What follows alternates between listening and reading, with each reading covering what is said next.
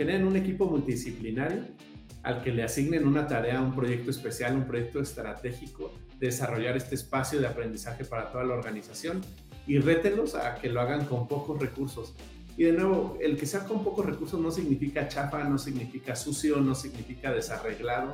Es como con pocos recursos generamos el mejor espacio de aprendizaje posible para nuestros colaboradores.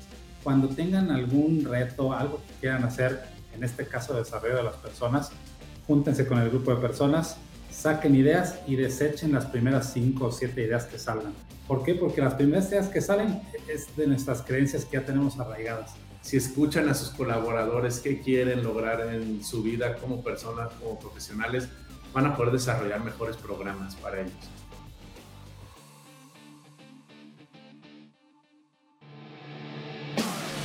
Por los equipos que buscan alcanzar resultados extraordinarios, por los líderes que quieren cumplir sus metas tomando en cuenta la de sus colaboradores, por quienes buscan un desarrollo personal y profesional que los impulse a un mejor futuro, por los que trazan la ruta de su desarrollo para lograr la excelencia, y por ti, que buscas inspirar una transformación en tu comunidad.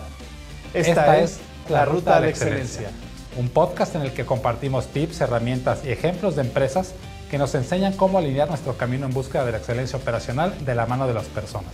Es un conocimiento que hemos adquirido a lo largo de décadas de acompañar a empresas y líderes a alcanzar resultados extraordinarios. Yo soy Alejandro Ponce. Y yo, Juan Carlos Ituarte. Escúchanos y forma parte de esta gran comunidad que camina junta en su ruta hacia el desarrollo. Su ruta a la excelencia. Comenzamos. Hola, buenas tardes a todos. Bienvenidos a este nuevo episodio de La Ruta a la Excelencia. Eh, estamos en vivo. es hoy miércoles 3 de mayo de 2023. Son las 7 de la noche hora del centro de México. Bienvenidos todos a este nuevo episodio. Alex, ¿cómo estás? Buenas tardes. Muy bien, Juan. Buenas tardes. Buenas tardes a todas las personas. Bienvenidos y bienvenidas que nos están escuchando ya en esta sesión en vivo y después que nos están escuchando en las sesiones grabadas en las diferentes plataformas. Eh, pues Juan, hoy un tema interesante y ahorita hablaremos un poquito de por qué hacemos este podcast. Sí, eh, antes de hablar del por qué, el tema que elegimos es desarrollo de las personas, cómo identificar qué tenemos que estar haciendo en las diferentes etapas. Si recuerdan, el episodio anterior hablamos de las diferentes etapas de madurez en un proceso de transformación cultural. Hoy queremos platicarles un poco de qué cosas tendríamos que estar haciendo para desarrollar a las personas en las diferentes etapas, que fue algunas dudas que nos escribieron en redes sociales.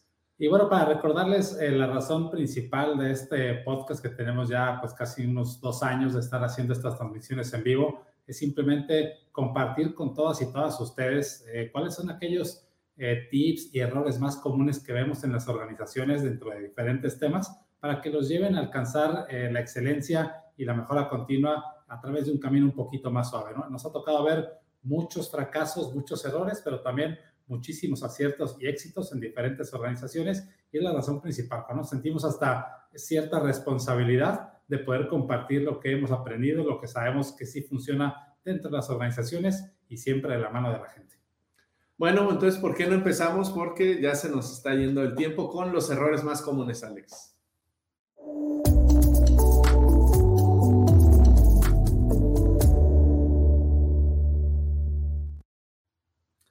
María Elena, ya te vimos ahí conectada. Muchos saludos hasta Tijuana. Entonces vamos a comenzar con errores comunes.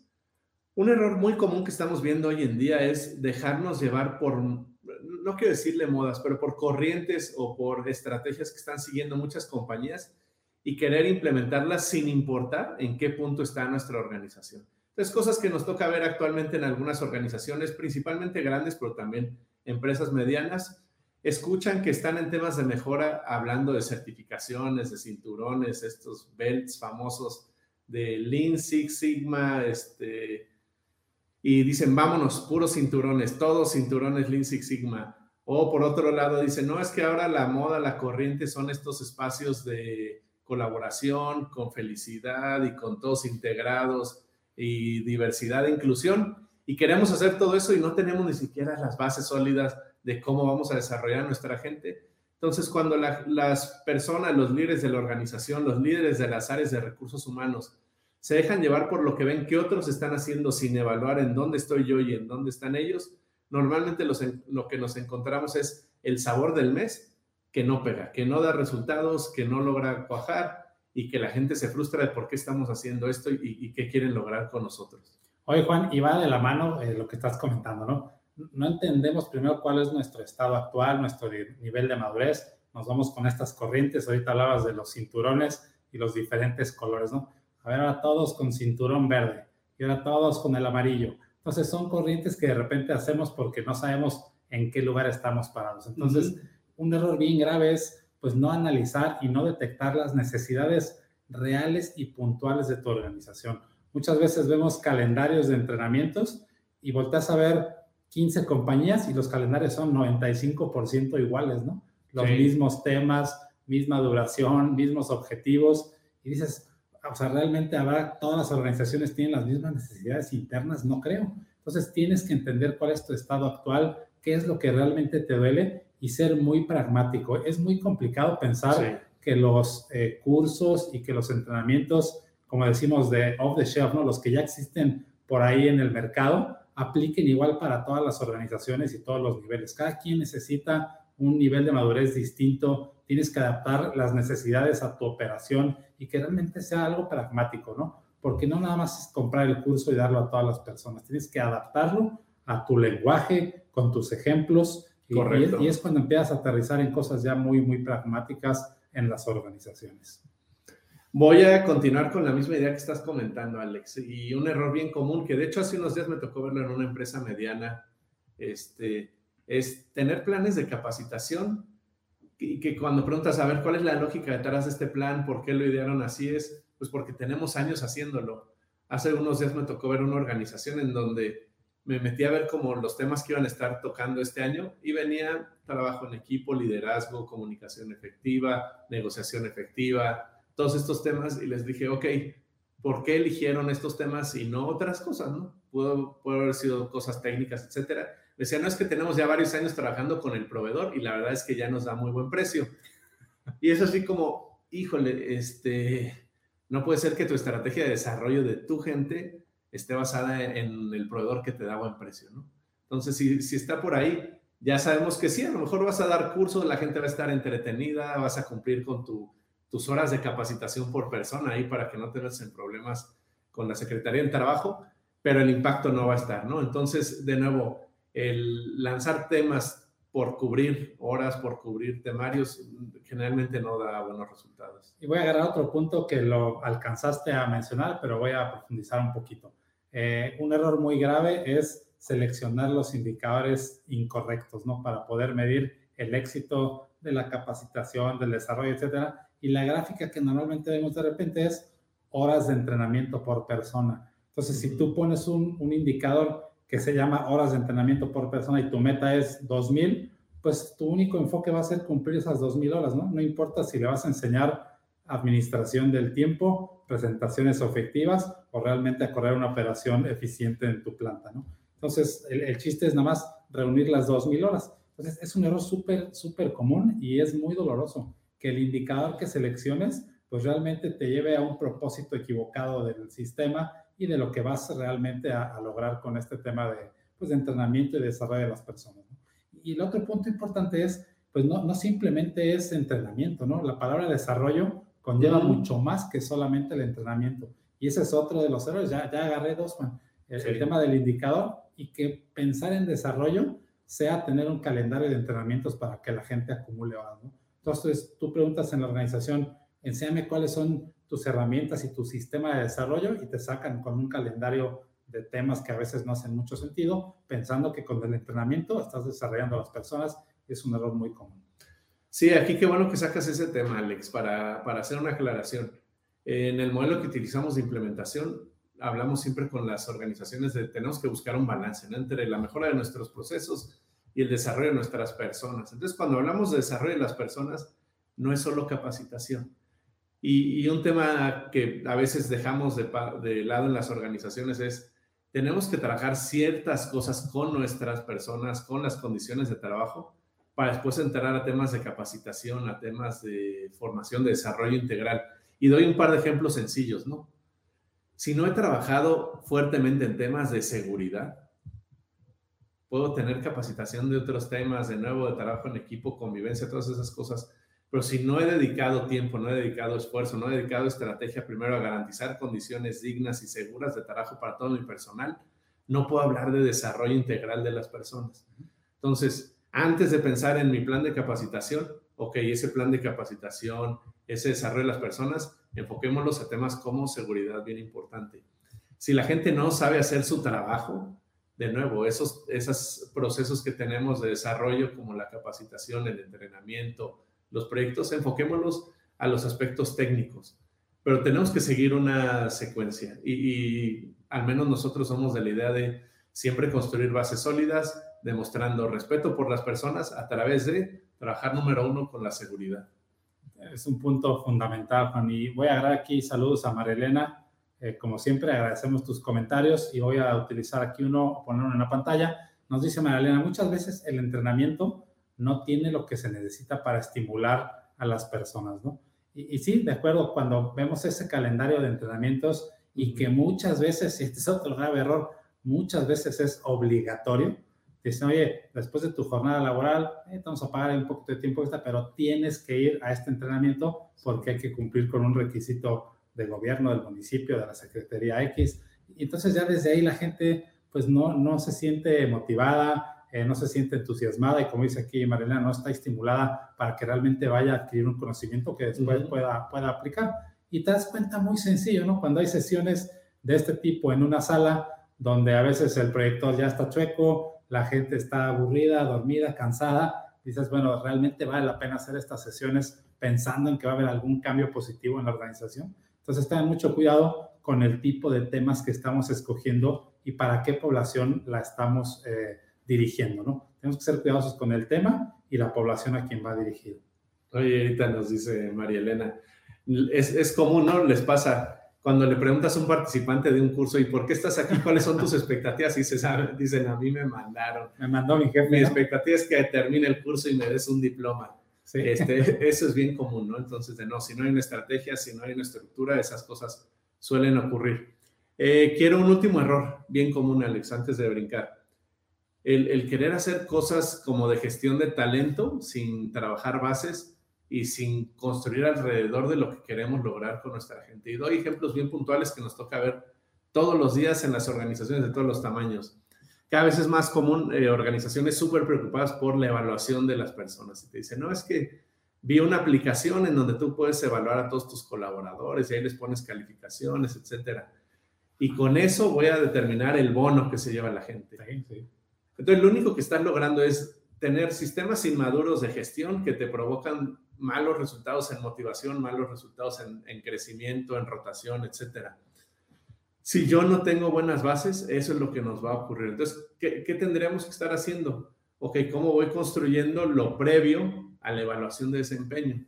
Es que la gente conozca sus roles y responsabilidades, que la gente conozca sus metas, los indicadores con los que vas a estar monitoreando su trabajo, que la gente sepa las expectativas que tiene durante cierto periodo de tiempo de su trabajo, que cuentes con herramientas periódicas para motivarlos, para reconocerlos. Y ahora sí, ya es tu evaluación de desempeño, pero si les caes así de sopetón de vamos a evaluar cómo están trabajando y ahí se van a jugar el bono, lo más probable es que no va a salir bien esa, esa evaluación. Y bueno, Juan, nos podemos ir con varios este, errores y temas aquí comunes, pero el tiempo aquí vuela. Edgar, que está atrás de las cámaras, ya nos está regañando que nos veamos a la siguiente sección. Entonces, vamos a ir con algunos tips y algunas herramientas específicas que te pueden ayudar en esta jornada de mejora.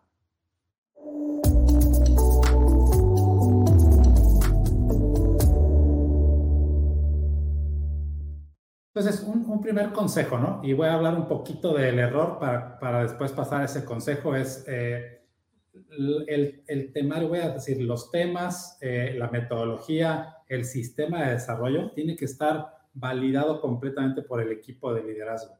¿Cuál es el error? Cuando el equipo de liderazgo no está enterado de todo el sistema, de cuáles son los temas de desarrollo, del porqué del desarrollo, entonces se llevan sorpresas muy desagradables y es frustración en todos los niveles. Ya de repente puede salir por ahí alguien de recursos humanos o de la operación que, que, muy orgullosamente va con el jefe y le dice, ya hicimos el entrenamiento de este, pintura y plastilina. Y el jefe dice, oye, ese tema, ¿por qué si eso no nos duele? ¿Quién dijo que eso es importante para la organización? Y es frustración por todos lados, ¿no? Entonces, un, un, un tip muy específico es todo el sistema de desarrollo, típicamente, y también no creo que sea lo adecuado, típicamente es diseñado por recursos humanos, ¿no? Recursos humanos es quien se encarga de todo este tema de desarrollo, siendo que tiene que ser un sistema transversal donde todas las áreas participen.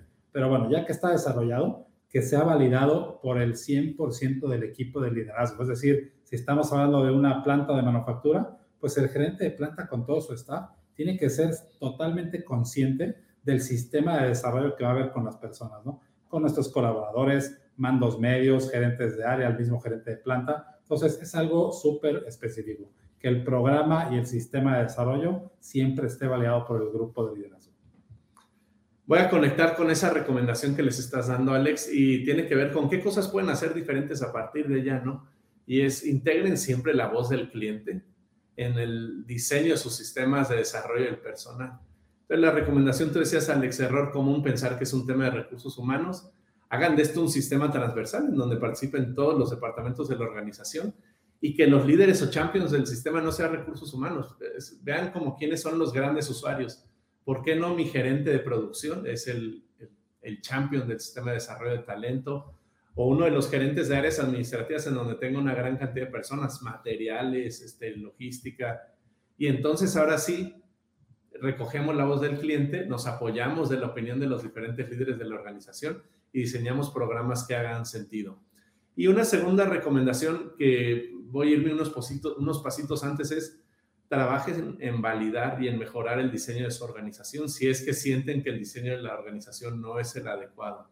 ¿A qué me refiero con esto? Es eh, tener claramente definidos roles y responsabilidades, tener claramente definidas las áreas, cómo colaboran las áreas entre sí, cómo se hacen estos equipos multifuncionales eh, eh, para apoyar las áreas que agregan mayor valor en su organización. Y entonces ahora sí generemos programas de desarrollo para mejorar esas posiciones que ya están claras, que están bien definidas, que tienen un, rumbo. Si yo no tengo ese diseño organizacional claro, eh, es como el perrito que se está correteando la cola, ¿no? Estoy haciendo actividades de desarrollo, pero la persona no avanza, no se mueve porque no hay un rumbo claro hacia dónde, hacia dónde nos queremos mover. Excelente punto, Juan. Eh, gracias, Morena, por los comentarios.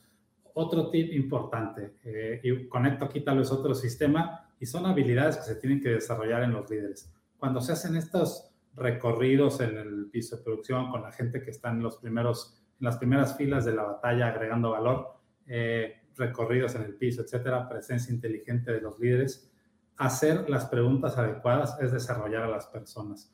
Cuando tú como líder estás interactuando con la gente del primer nivel y haces preguntas inteligentes, estás retando la forma de pensar de las personas, estás retando la forma de cómo hacemos todo lo que pasa alrededor. Y tenemos una frase, ¿no? Que, que también viene por ahí de una caricatura que si, si somos contemporáneos, este, seguramente la vas a recordar, Juan, y ustedes que nos están viendo, eh, ve más allá del, de lo evidente. De lo evidente. Tienes, los Thundercats. De los Thundercats, ¿no? Tienes que poder ver más allá de lo evidente. ¿Qué es esto? Si tú vas al piso de producción, cualquier persona, cualquiera que te traigas de afuera sin que sepa de la operación, puede preguntar, oye, ¿por qué está ese bote chueco? ¿Por qué la cinta del piso este, ya se despegó? No, esas cosas son sencillas y cualquiera las pregunta pero realmente hacer preguntas que reten la forma de pensar a las personas, eso es estarlas desarrollando todos los días. Entonces, dense la tarea de entender qué tipo de preguntas tienen que hacer con la gente del primer nivel, con mandos medios, y, los invito a que diario salgan a caminar 5, 10 minutos y establezcan esa conversación con una persona, no tienen que hacerlo con las 1500 que hay adentro. Una persona tomen al día y establezcan una conversación en donde reten la forma de pensar y les aseguro que eso es desarrollo de las personas y empiezan a salir ideas bien, bien creativas ahí adentro.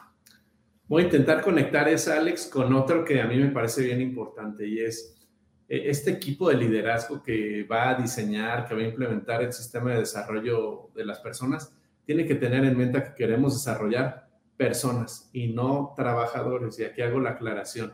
Y es, queremos desarrollar integralmente al colaborador, pero también a la persona. Entonces, tú hablabas hace rato de cómo hacer estas caminatas para retar a la gente a mejorar.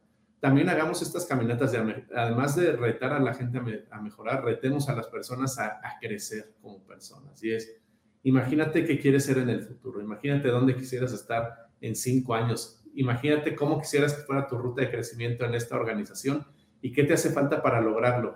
Y en esas respuestas vamos a encontrar nuestro input para desarrollar esos planes de, de crecimiento de las personas.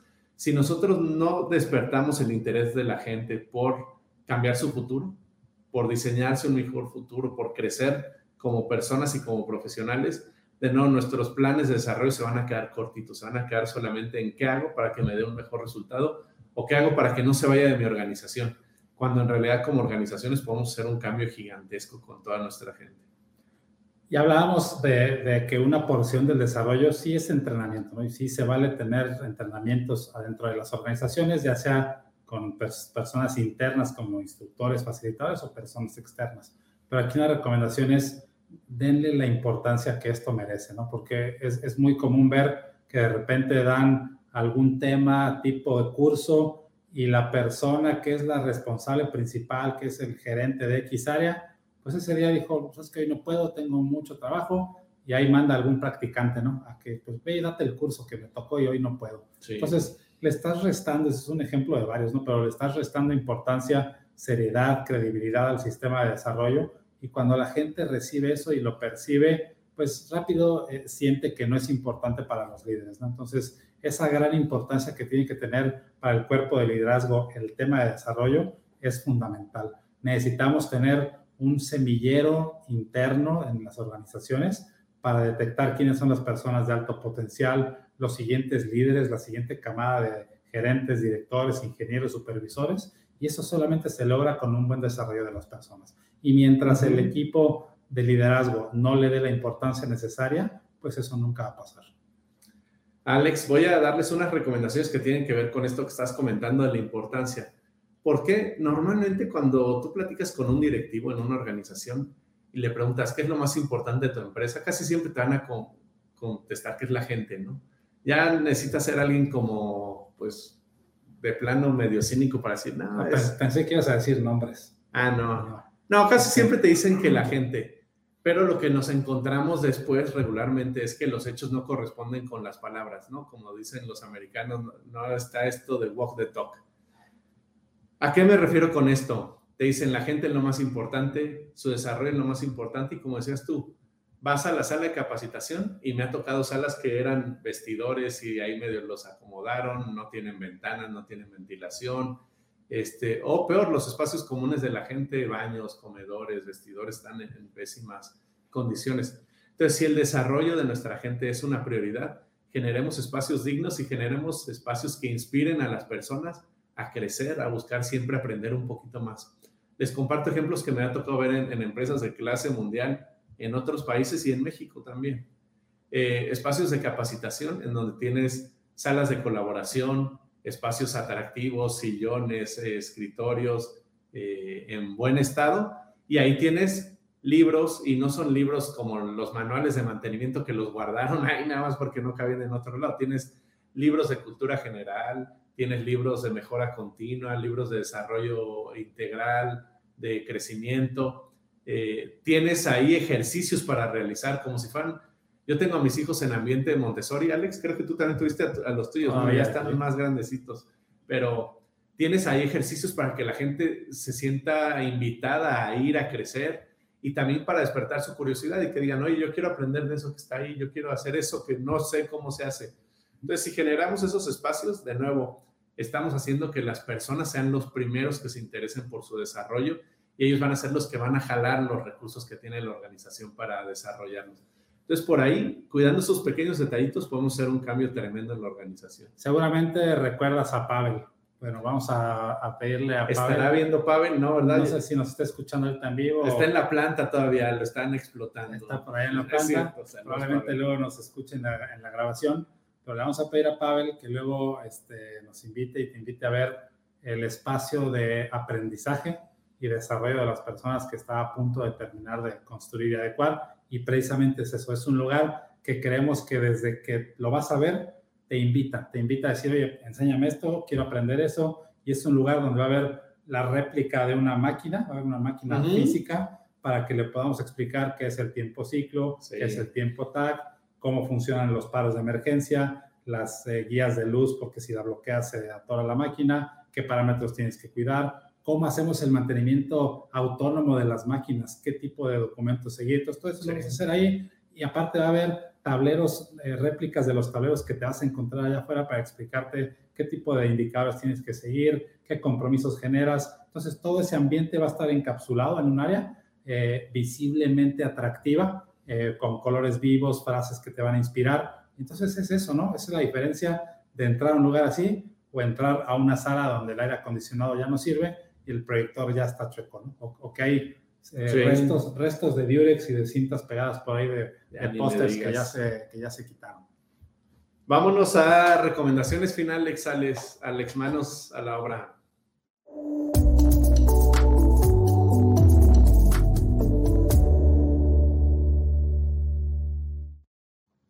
A ver, voy a arrancar por esto último que estabas comentando, Alex. Una recomendación que pueden implementar a partir de ya.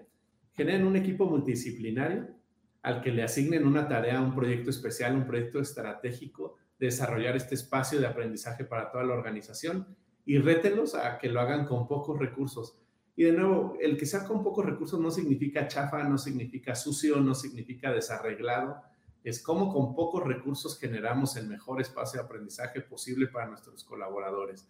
Reten su creatividad, reten la búsqueda de recursos propios, no hagan una colecta de libros, por ejemplo, hagan una colecta de materiales para arreglar el lugar, este, pintura, este, a lo mejor alguien que done alguna sala. Me ha tocado ver unos casos súper bonitos de organizaciones en donde la gente colabora, lleva cosas que tal vez en el momento ya no necesita y construyen cosas súper agradables para la población. Y hagan que eso lo bauticen con, el, con algo que signifique algo para la población.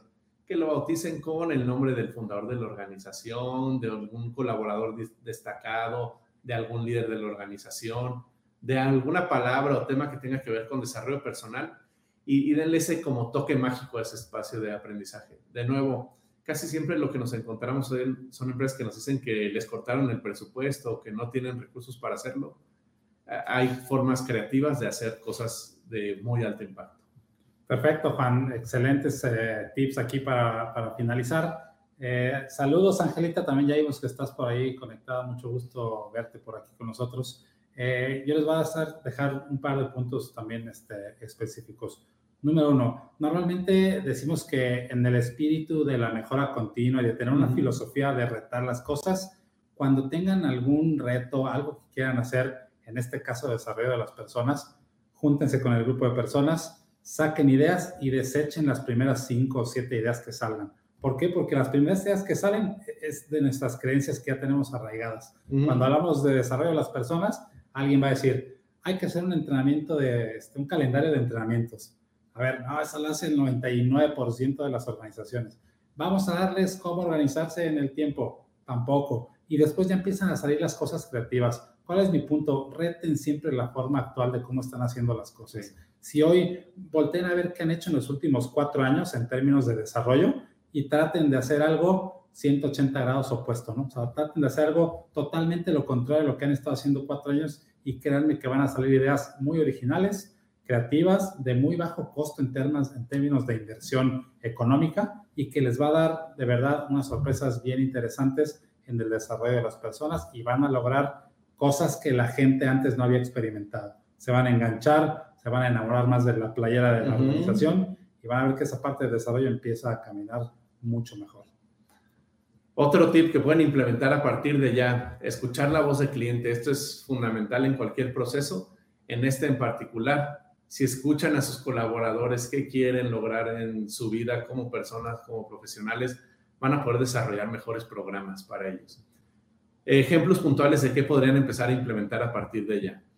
Para el tema personal, a nosotros nos gusta hacer algunas dinámicas con la gente hay uno en particular que le llamamos el tablero de visión, en donde le pedimos a la gente que sueñe cómo se ve en el futuro, qué le gustaría lograr, cómo, se gustaría, cómo le gustaría sentirse con su familia, con sus amigos, en la comunidad, etcétera. Y busquemos la forma de cómo los ayudamos a crecer como personas para construir eso que ellos quieren lograr en su futuro personal. Y por otro lado, trabajemos con ellos en visualizar hasta dónde podrían llegar como profesionales. Es qué se imaginan, hasta dónde sueñan que podrían llegar y qué les hace falta para llegar a ese lugar. Y a partir de eso ayudémosle a construir planes de crecimiento y de desarrollo. si los escuchamos a ellos va a ser mucho más sencillo, mucho más efectivo lo que podamos lanzar, porque tenemos ya enganchado al cliente al, al que va a hacer realidad todos esos sueños. Perfecto, Juan, pues llegamos al final, se nos acabó el tiempo para vayársela bien, bien rápido y agradecerles a todos ustedes que están escuchándonos ahorita en vivo y después en las repeticiones ya en las sesiones eh, grabadas. Recordarles que estamos a punto de arrancar diplomado, ya estamos algunas semanas, pocos semanas, meses. Este, existen algunos lugares disponibles, entonces por favor ahí si están interesados escríbanos a cualquiera de las redes con Juan Carlos, con un servidor y nos dará mucho gusto verlos en este diplomado. Sí. Vamos a poner algo de información en redes sociales para que tengan un poquito de información al, al respecto. Y recordarles también en nuestras redes sociales nos pueden sugerir temas, nos pueden poner sus preguntas, comentarios y con mucho gusto los podemos integrar a los próximos episodios de la Ruta a la Excelencia. Perfecto, muchísimas gracias a todos por acompañarnos y por aquí nos veremos en el siguiente episodio de la Ruta a la Excelencia. Nos vemos, buena, tarde.